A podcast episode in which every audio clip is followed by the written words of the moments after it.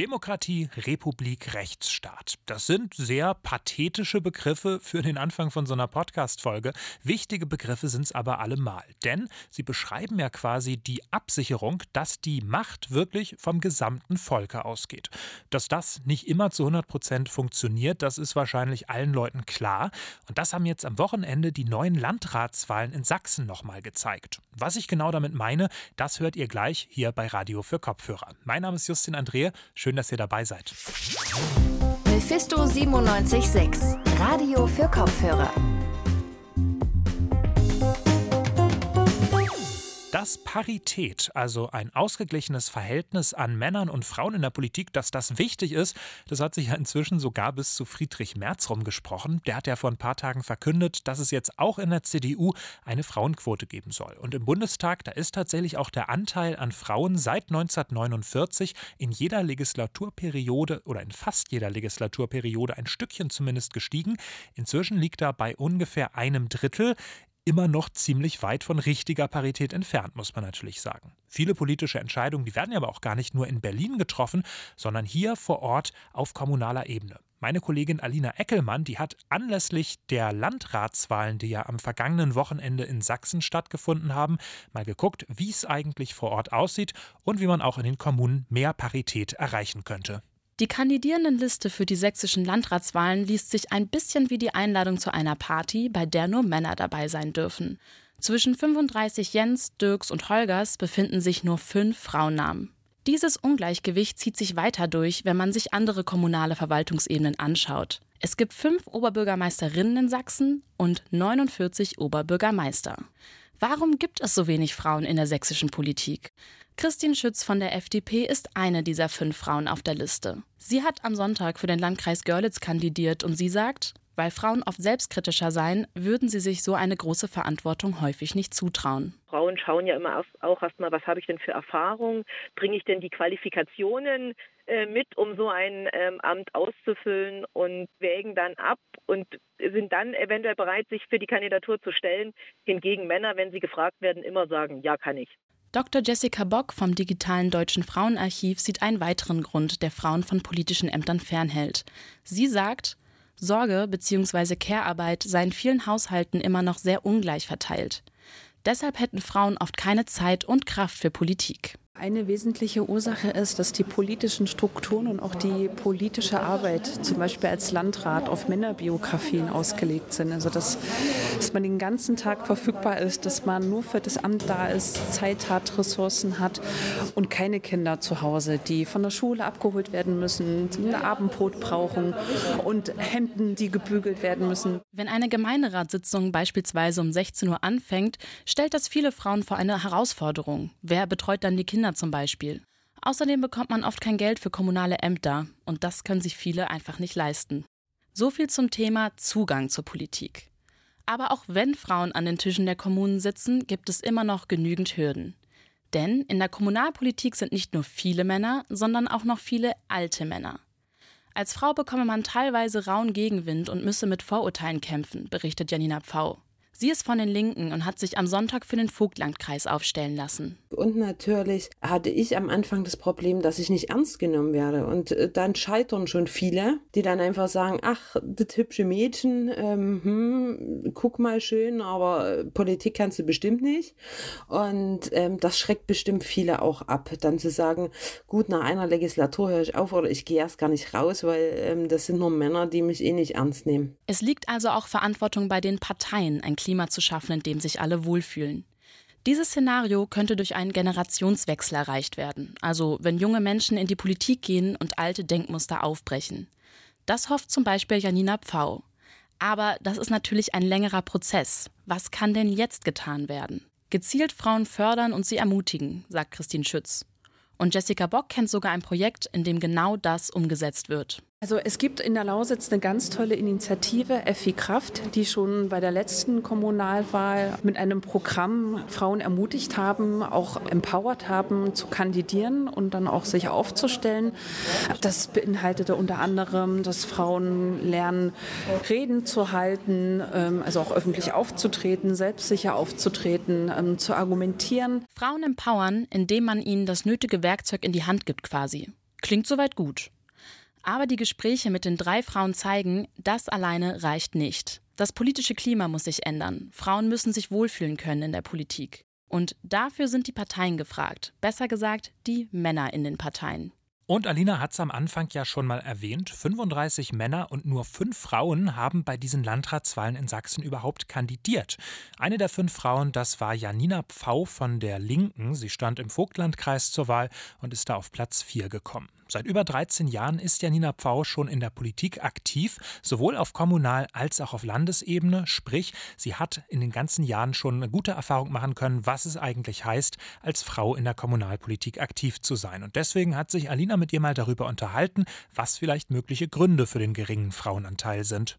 Also, Frau Pfau, haben Sie denn das Gefühl, es gibt zu wenig Frauen in der sächsischen Politik? Auf jeden Fall. Also in der Kommunalpolitik habe ich angefangen, also ich habe vor 13 Jahren angefangen, Kommunalpolitik zu machen. Ich war eine Seltenheit als junge Frau und links. Das war sehr selten und es war auch wirklich sehr schwierig für mich in, in großen Teilen, sich erstmal den Respekt zu erschaffen. Und es ist wirklich so, dass viel, viel zu wenig Frauen ähm, in der Politik sind. Ich glaube, Frauen machen anders Politik. Also sie sind lösungsorientierter, quatschen nicht so drumrum. Und ähm, es ist auch so, dass auch die emotionale Sache, ich meine jetzt, wenn auch Entscheidungen trifft und sagt, also welche Auswirkungen hat das für die Bürgerinnen und Bürger, wenn wir diese Entscheidung treffen? Ich glaube, das können Frauen viel besser, aber natürlich durch die Doppelbelastung ist es meistens so, dass es Frauen halt nicht machen, in die Politik noch ehrenamtlich zu gehen. Man sieht es im Landtag, man sieht es aber auch in den ganzen Kreistagen und man sieht es auch in den Gemeindeparlamenten oder Stadtparlamenten, dass es einfach viel zu wenig Frauen sind und junge Menschen, die sich dafür entscheiden, Politik zu machen. Okay, also würden Sie aber auch sagen, diese Doppelbelastung, von der Sie gerade gesprochen haben, dass das die Hauptursache ist, dass es zu wenig Frauen in der Kommunalpolitik gibt?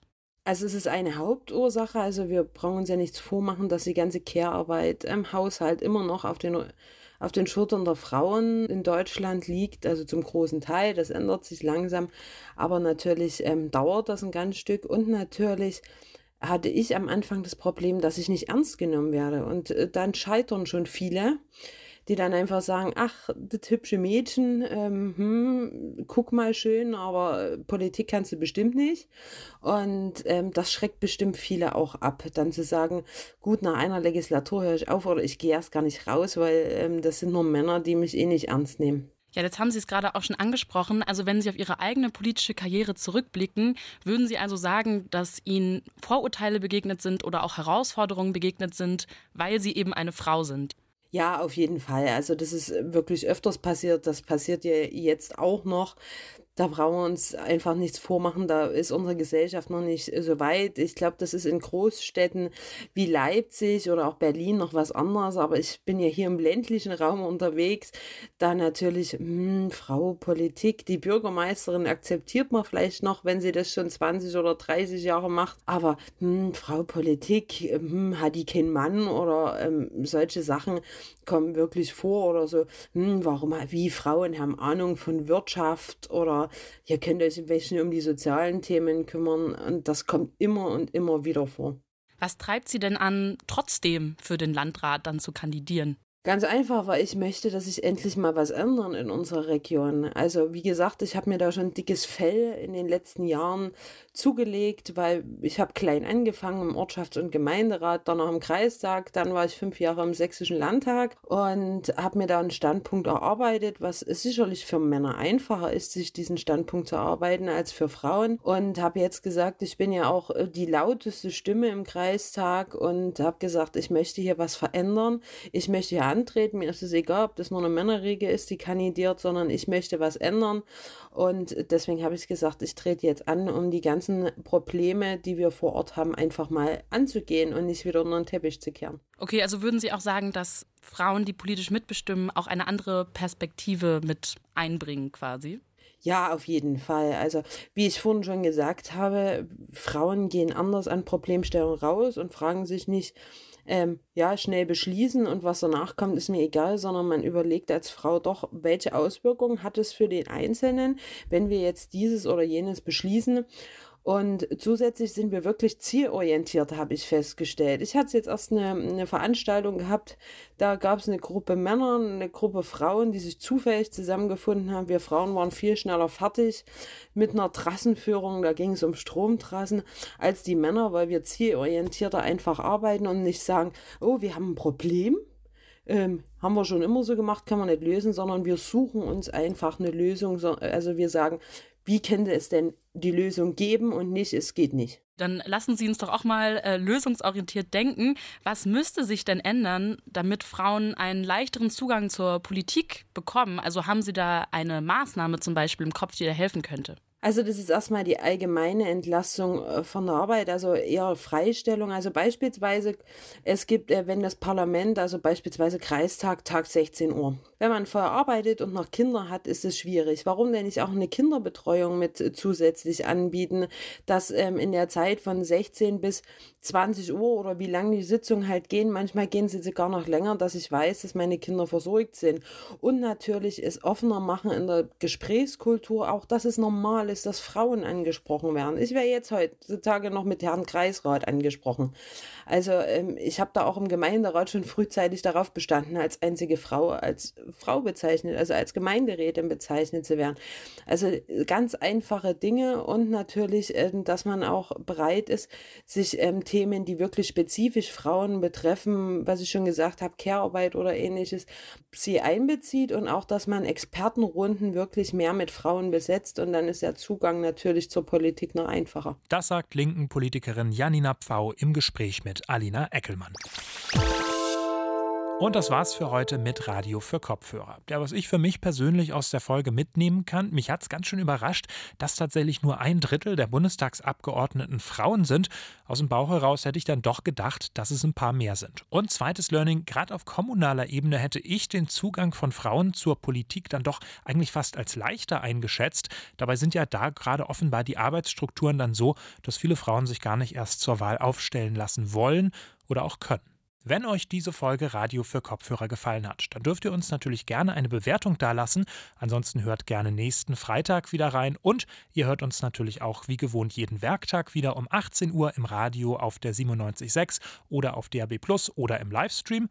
Oder ihr abonniert uns noch auf unseren Social Media Kanälen Twitter und Instagram. Da findet ihr uns unter Mephisto976. Zum Schluss gilt noch mein Dank mehreren Personen. Alina Eckelmann, Leonhard Römer, Luis Wolf und Leven Wortmann, die waren für die Inhalte in dieser Folge verantwortlich. Und damit bleibt mir nur noch eins zu sagen.